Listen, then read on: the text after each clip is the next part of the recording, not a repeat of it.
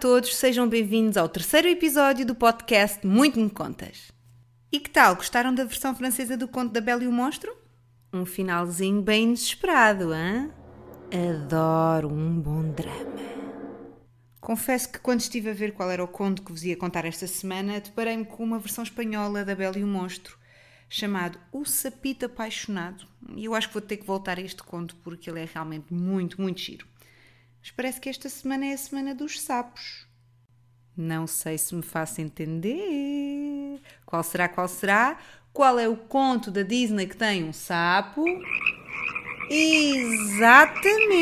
A Princesa e o Sapo. Para quem não conhece, este conto, na versão da Disney, é um conto eh, muito especial por várias razões. A primeira de todas e a mais importante, a meu ver, é que hum, é a primeira personagem negra dos filmes da Disney, negra como protagonista.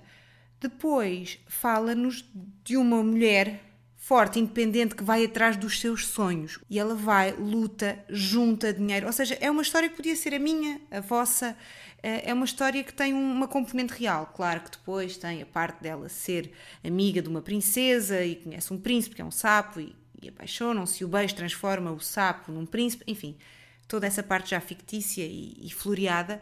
Mas é uma personagem muito, muito, muito importante. Pelo menos para mim esta coisa de tentar até conseguir é a minha filosofia de vida. Então eu identifico muito, muito com esta princesa.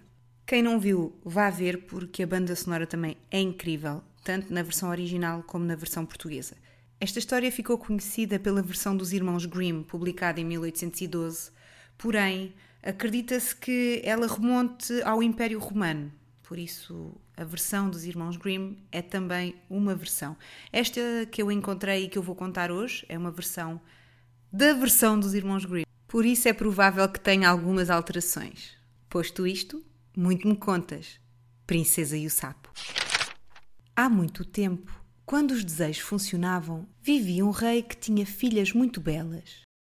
A mais jovem era tão linda que o sol, que já viu muito, ficava atônito sempre que iluminava o seu rosto. Perto do castelo do rei havia um bosque grande e escuro no qual havia um lago sobre uma árvore velha. Quando o dia era quente, a princesa mais nova ia ao bosque e sentava-se junto à fonte. Quando se aborrecia, pegava na sua bola de ouro, atirava-a bem alto e depois recolhia. Esta bola era o seu brinquedo favorito. Porém, aconteceu que uma das vezes que a princesa jogou a bola, esta não voltou a cair na sua mão, mas sim no solo rodando, rodando, rodando e acabando por cair dentro de água. A princesa viu a sua bola desaparecer no lago profundo e começou a chorar. Tanto se lamentava que alguém lhe disse: Que te aflige, jovem princesa? Choras tanto que até as pedras sentiriam pena. Olhou para o lugar de onde vinha a voz e viu uma enorme e feia cabeça de sapo a sair de fora de água. Ah, és tu, sapo, Estou a chorar porque a minha bola preferida caiu dentro do lago. Calma, não chores. Posso ajudar-te. Porém, que me darás tu em troca se eu te a devolver? O que quiseres, querido sapo. As minhas roupas, as minhas pérolas, as minhas joias e até a coroa de ouro que trago. Mas o sapo respondeu: Não me interessam as tuas roupas, as tuas pérolas, as tuas joias nem tão pouco a tua coroa, se me prometeres que, ainda que com esta aparência, me deixas ser teu companheiro. Se me prometeres isto, trarei a tua bola de ouro de volta. Oh, sim! Prometo tudo o que quiseres. Mas devolve a minha bola. Disse ela em terceira, quando no fundo pensava: ah, Fala como um tolo. Tudo o que faz é sentar-se na água com os outros sapos. Nem pode ser companheiro de um ser humano. Uma vez recebida a promessa, o sapo meteu a cabeça na água e mergulhou. Pouco depois, voltou com a bola na boca e lançou-a aos pés da princesa, que ficou encantada ao ver o seu brinquedo favorito novamente. Pegou nela e saiu a correr. Espera, espera! disse o sapo. Leva-me, não posso correr tanto como tu. Mas de nada serviu. Ela não ouviu e correu para casa, esquecendo o pobre sapo que se viu obrigado a voltar para o lago outra vez.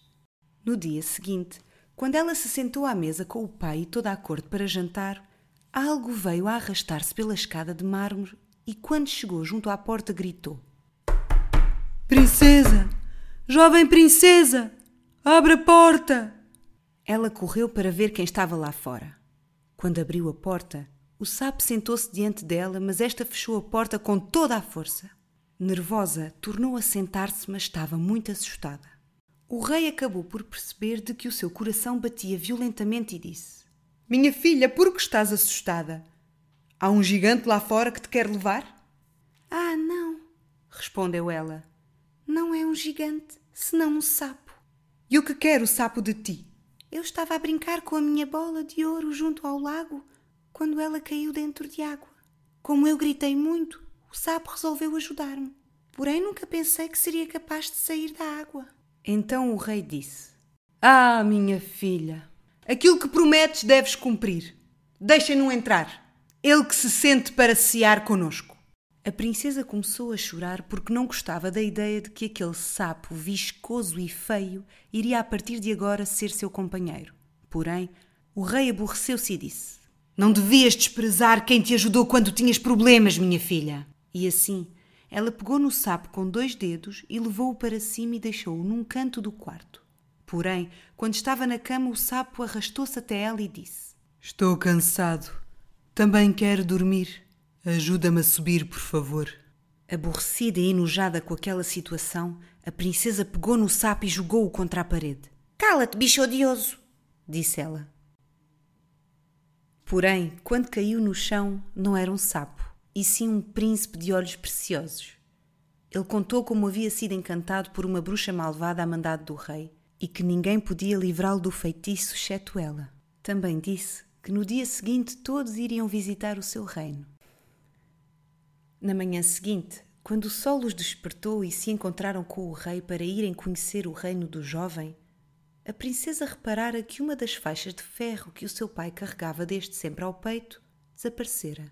E então questionou: Querido pai, por que já não tendes uma das faixas de ferro que sempre carregava ao peito? E o rei, emocionado, respondeu: Estou leve e feliz, porque uma das minhas filhas está finalmente livre da maldição da vaidade e da superioridade. E pôde, a partir de hoje e desta lição, aceitar que a condição de princesa não lhe dará nunca o direito de prometer ao seu povo e de não cumprir. Não se sabe ao certo se esta história tem um e viveram felizes para sempre, mas sabemos que naquele dia, pelo menos, estavam felizes. E fim! Espero que tenham gostado tanto deste conto como eu. Para a semana, à terça-feira, encontro marcado no podcast do Muito Me Contas. Até lá! Beijinhos! Ah, e não se esqueçam de me seguir no Instagram, Eva Barros e Muito Me Contas. Até para a semana!